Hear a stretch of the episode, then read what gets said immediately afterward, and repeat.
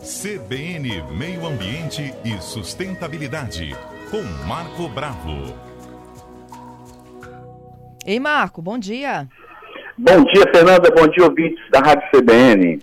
Marco, na última semana, quando a gente falava das picadas de abelha, né, do inseto, aliás, eu tenho até uma notícia boa, né, a informação de que uhum. aquele senhor que estava em estado grave melhorou, viu? Ah, Lá de Fundão, bom. o avô que protegeu o neto, né, que levou as picadas, ele está aí se recuperando bem, graças a Deus. Mas aí Ficamos surgiu. felizes, né? Isso aí. Surgiu uma outra pauta hum. pelo ouvinte Vando. Ele diz o seguinte: ele mora num sítio há 12 anos uhum. e ele vem percebendo de uns anos para cá um aumento da presença de um mosquitozinho que incomoda muito. Ele chama de maruim. Maruim. É. é ele é pequenininho, mesmo. ele falou tamanho de uma pulguinha, mas incomoda. e ele pica de é. manhã ou no final da tarde. Isso mesmo, mosquito pólvora ou maruim. 1 a 2 milímetros de tamanho. Olha o tamanho desse mosquito, ele é quase que irrisório, imperceptível, né? Só vai perceber depois que ele picou. Aí que tem causa aquela ardência, aquela coceira, né? E é a fêmea, Fernanda. As fêmeas é que picam para obter sangue, né? A proteína que ela necessita para gerar seus descendentes, gerar seus, seus filhos, né? depositar os ovos, os ovos vão se transformar em larvas. São quatro estágios de larva, fase larval, para depois chegar ao estágio de pupa e imago. O imago é o adulto. Então, quer dizer, é um indivíduo que ele se adaptou muito bem no entorno das cidades, principalmente em áreas alagadas e áreas com muita matéria orgânica, Fernando. A fêmea deposita os ovos em local que tem matéria orgânica. Então, é, manguezal, ele gosta, áreas próximas de lago, gramado, aqueles gramados úmidos, somente no orvalho, né, da noite de manhã ele está molhado, tem muito maruim ali. E o maruim, ao picar, ele provoca aquela coceira, né? E depois vem aquele ardor, aquela dor é, que provoca após a picada. A fêmea, ela introduz uma estrutura chamada probóscide. A probóscide, ela penetra, injeta saliva, Fernanda, com substância anticoagulante. Poxa, mas é tão rápido. É rápido mesmo, porque quanto mais rápido, maior a chance do, do mosquito sobreviver. Né? Uhum. Né? Porque o homem pode dar um tapa, pegar. Mas por que, que tem uma superpopulação de maruim? É uma boa pergunta, né? Cadê o predador do maruim? Quem é? Quem é o predador do maruim?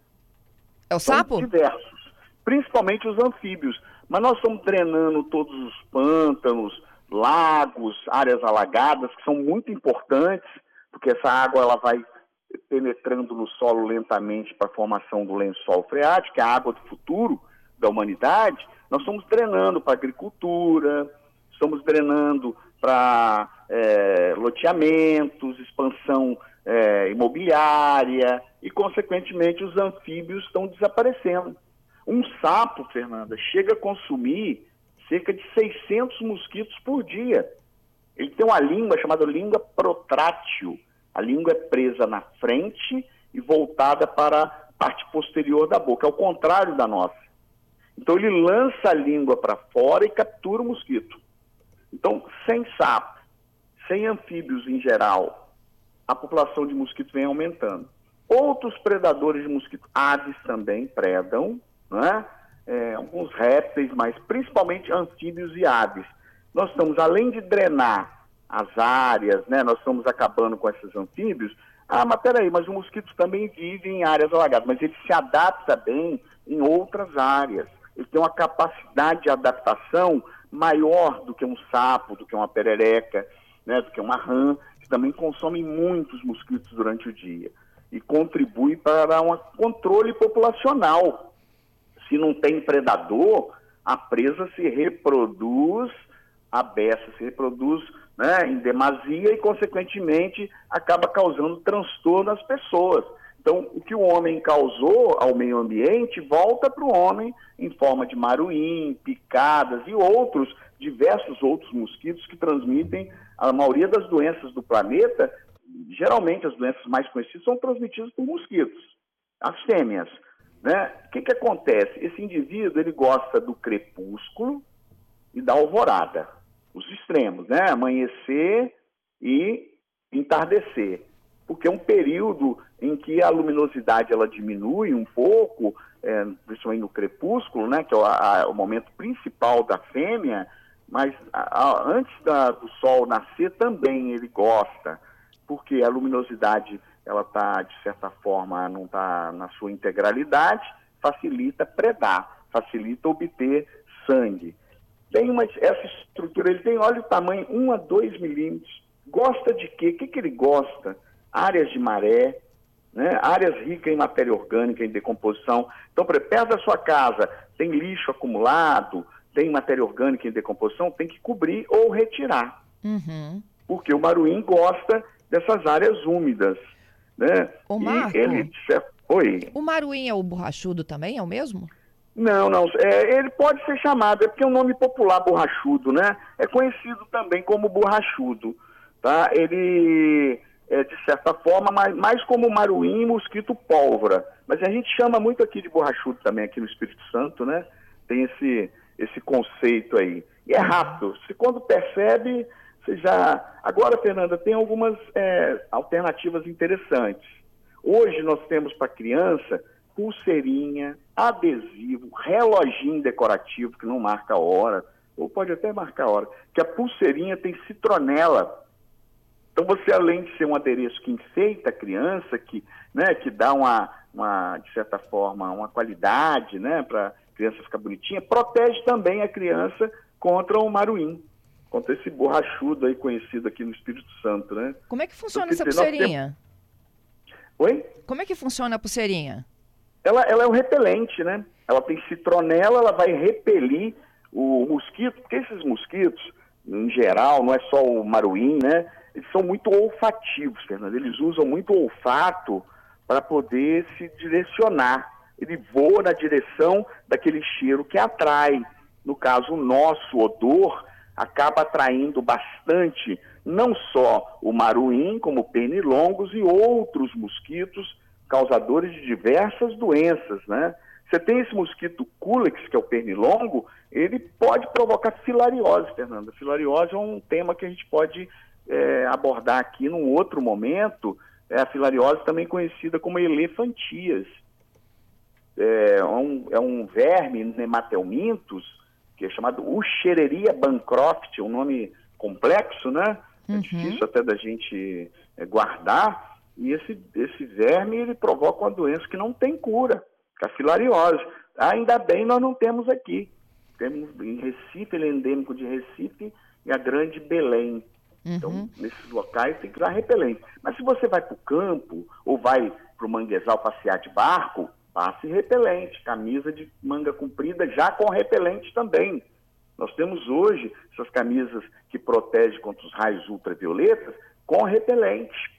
Então, quer dizer, facilita bastante a sua proteção. Chapéu, calça comprida, né? E de, tem diversos outros mosquitos também que podem é, provocar uma série de é, hematomas, mal-estar e até doenças mesmo, né? Isso, então, as fêmeas... Oi. É, os ouvintes que mandaram a participação do Maruim, eles estão em, em lugares diferentes, tá? O Vando está ah. em Santa Leopoldina. A Luzinete, ela está em Jardim Camburi uhum. perto da, da área da Vale. Isso. E eu tenho mais ouvintes agora dando os seus depoimentos. O, okay. o Ricardo e o Agnello estavam perguntando se dá para classificar como borrachudo, você já disse que sim, né? Uhum.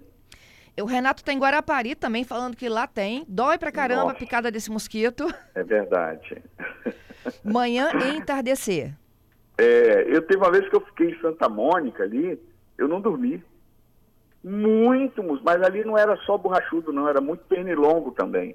Passei uma noite em claro, matando mosquito. Uhum.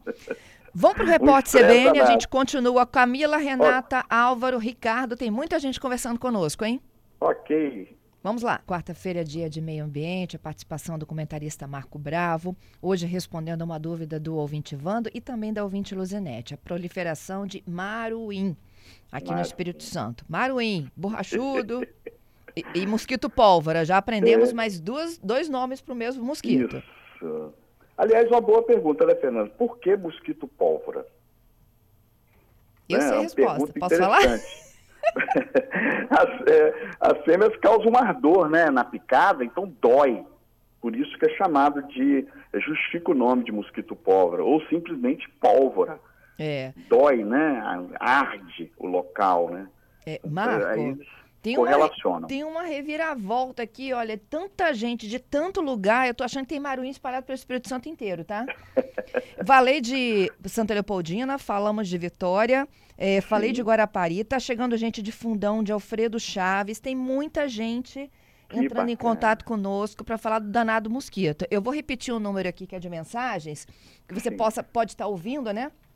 A programação e queira conversar também conosco, é o 992994297. Torpedo WhatsApp ou Telegram. Tudo isso chega aqui no nosso canal de interação com vocês, ouvintes, e o Marco vai estar acompanhando aqui em tempo real. E o Adson está em fundão. Final de tarde, Marco, tem que passar, olha aqui, hein? Óleo de cozinha para sobreviver ao ataque de Maruí. É, não é fácil, não. É, algum perto da casa, da sua casa, Adson, deve ter algum local de matéria orgânica em decomposição, que a fêmea adora depositar os ovos. Então tem que recolher ou cobrir essas áreas com uma lona, recolher essa matéria orgânica, evitar, porque a fêmea deposita os ovos, a matéria orgânica em decomposição eleva a temperatura do processo de decomposição para facilitar a eclosão do ovo. O ovo eclode né, forma larva, a larva passa por quatro estágios até chegar ao estágio de pupa, depois imago. Imago é o adulto, é rápido, tá? Então isso tudo é um ciclo muito rápido. Por isso que a quantidade de maruim aumenta consideravelmente. Então, Fundão, Guarapari, onde tem essas áreas de baixada, né, as áreas de baixada nos municípios, e principalmente nos quintais onde tem muita matéria orgânica, a gente tem que ter esse, essa, esse entendimento. Mas eu tenho que fazer meu vizinho também. Tem que uhum. recolher é, restos de fezes de animal, né? É, matéria lixo em decomposição, restos de alimento, que ele, na verdade, essa fêmea, ela gosta desses ambientes para depositar os ovos. Se a gente eliminar esses ambientes, através da limpeza pública, no caso do município, e também nas casas, nos quintais, vai diminuir consideravelmente a população de Maruim e você vai ter um bem-estar maior, né, Fernanda? É, vou para Alfredo Chaves agora, a participação é do Bonella. É, há uma incidência enorme de Maruim. É, uhum. Infelizmente, segundo ele, nada foi descoberto até hoje, tá? Para eliminar ou controlar o mosquito, além do sapo, Sim. né? Que você contou que tem que ter a população de sapo. É verdade. E ele disse que é, já Alfredo utilizou Chaves de tudo também, e não resolve, tá? É, Alfredo Chaves também tem essas áreas, né? Apesar de ser uma região de montanha, né? Tem uma topografia muito irregular, com muitas montanhas, uma região belíssima, por sinal, mas tem baixada também. Então essas áreas precisam ser ter atenção com a matéria orgânica. Uhum. Matéria orgânica é lixo em decomposição, restos de alimentos, está olhando, observando essas áreas, pontos né, viciados de lixo na cidade. Maruim adora, ele procura essas áreas, né, áreas que têm todo um processo de decomposição de matéria orgânica para se reproduzir. Reproduziu, a população, uma fêmea deposita centenas de ovos, né, Fernanda, de uma Isso. vez. Vou para Vila Velha agora, bairro Jockey. É o Delson. Insuportável, Marco. Além do maruim, tem o pernilongo rajado, que é o da dengue. Esse é o Culex, né?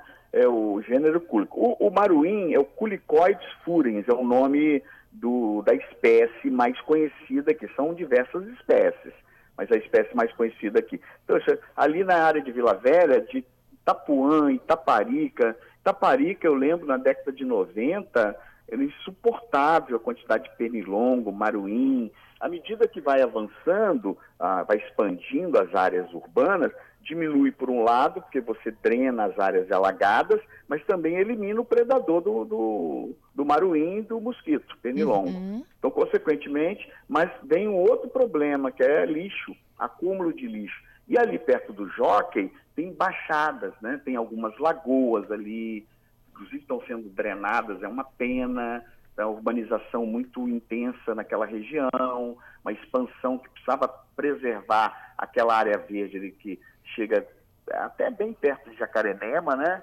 E é uma área que tem muito mosquito ali, muito mosquito mesmo. Por causa, justamente por causa da ação do homem. Já tinha os mosquitos, mas tinha os predadores. Agora tem o homem, o predador foi embora, a gente drenou, aumenta a quantidade de resíduo orgânico. Onde tem gente, tem lixo, cada indivíduo produz cerca de um quilograma de lixo por dia e muita matéria orgânica está inserida no lixo. Consequentemente, o mosquito, a fêmea, adora, né? Isso Já aí. o mosquito penilão gosta de água limpa. Água limpa parada, é diferente. É, é, alguns ouvintes aqui me falam de presença deles em galerias, em valão, você já falou, né? Isso, né? Isso. E em beira de rio também. Tem mais um outro aqui me falando de beira de rio. É. é dois me perguntando sobre alergia a inseto. E como que uhum. se descobre que você tem alergia, por exemplo, é. a, a, mosquito, né? O Vitor, inclusive, disse que foi seu aluno na faculdade é, e que ele descobriu que ele tem alergia a borrachudo e que ficou mal certa vez, tá? É um abraço para o Vitor, um abraço para todos os ouvintes que estão entrando aí, eu acho bacana, de fundão a, a Alfredo Chaves, que bacana, muita gente, a gente fica feliz porque podendo ajudar, podendo orientar. Então, ó, usar roupa de manga comprida, já com repelente, passar o repelente natural que é citronela. Nas crianças também, além do, do repelente que é indicado pelo, pelo médico, né? É importante, hoje você tem alguns adereços também certificados, tem que ter cuidado, porque se você compra pela internet, mas aquele, aquele adesivo não é certificado, ele pode causar uma outra reação alérgica na criança e procurar o pediatra, né, no caso das crianças, e quem tem alergia fazer o teste, procurar. Procurar um médico especializado, fazer o teste e ver quais são as alternativas. Então, início da manhã, final da tarde, colocar o repelente é muito importante. Em casa também, ter o controle nos quintais, observar áreas de acúmulo, não só na sua casa como no vizinho, Colocar o lixo, Fernanda, próximo do horário da coleta é muito importante, porque esse lixo pode ficar acumulado ali, o animal espalha o lixo, né, os cães é, que ficam nas ruas e outros animais, e eles acabam é, disseminando também, que esse, esse, resíduo acaba caindo em galerias, acaba caindo no, nos bueiros, né, que é chamado de boca de lobo, também pode. O maruim ele se adapta muito bem na água doce e na água salgada, então ele ele tem o que a gente chama de nicho ecológico. O que é o nicho? É o papel do indivíduo no meio ambiente. Uhum. O hábito é onde ele mora. E o nicho é o que ele faz. Se ele tem um nicho amplo, é mais difícil de você controlar. Quanto maior, maior a amplitude do comportamento do animal, mais difícil. Então ele vive em água doce e água salgada.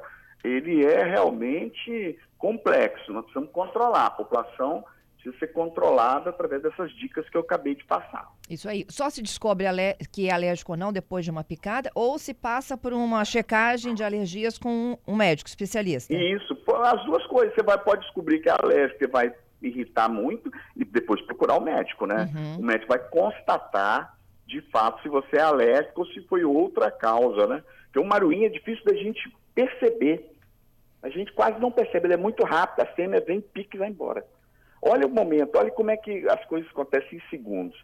Ela aproxima, devido ao cheiro, ao olfato, adere à pele, introduz a probóscide, que é a estrutura de, que pica, injeta saliva com substância anticoagulante, né? retira o sangue e sai em, em segundos.